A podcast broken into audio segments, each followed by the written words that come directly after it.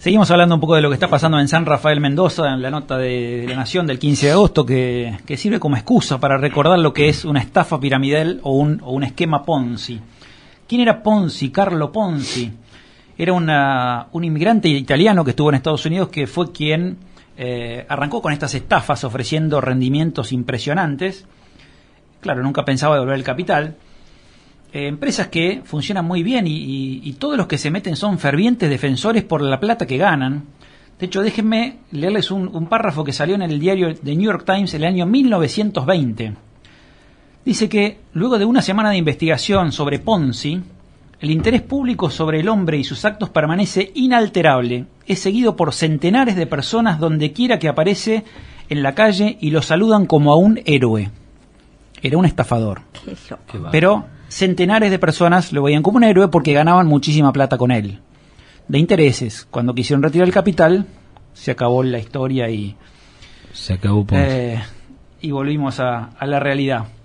Así que un poquito. Eh, algunos consejos para no caer en estas cosas, que ha habido infinidad en, Argentina y en todo el mundo. Recordamos a, Madoff, recordamos a, a, Blacksley, ahora hace poquito que arrancó el juicio. Yo te comentaba de Curatola en los 2000, en, que era una empresa de azul, me parece, o algo así, una financiera también, que, muchísimos productores cayeron en esa, en esa, en esa trampa, ¿no?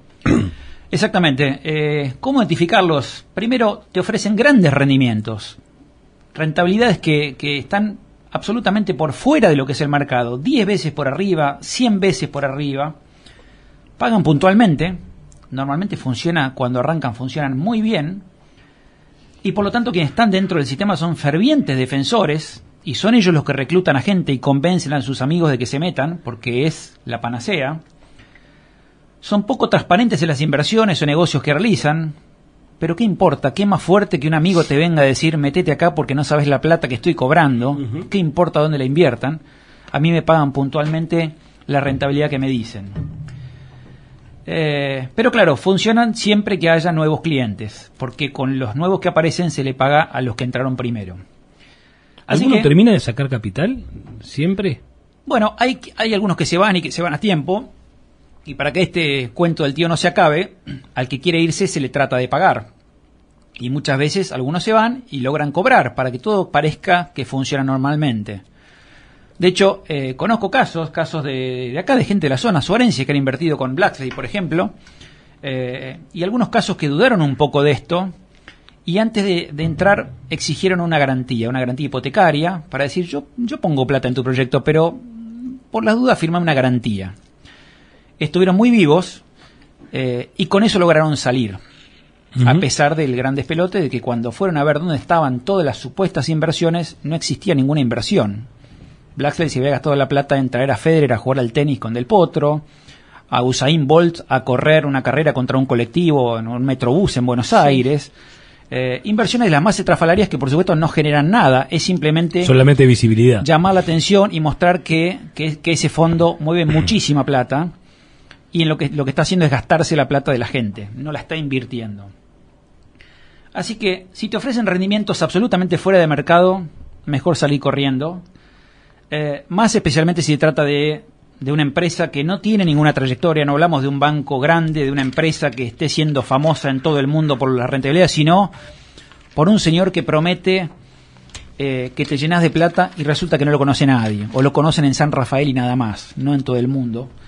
Eh, así que si tienes dudas, primero empezar por invertir, por, por averiguar en qué, en qué invierte la plata ese fondo. Y cuanto más estrafalarios sean esas inversiones, más desconfía.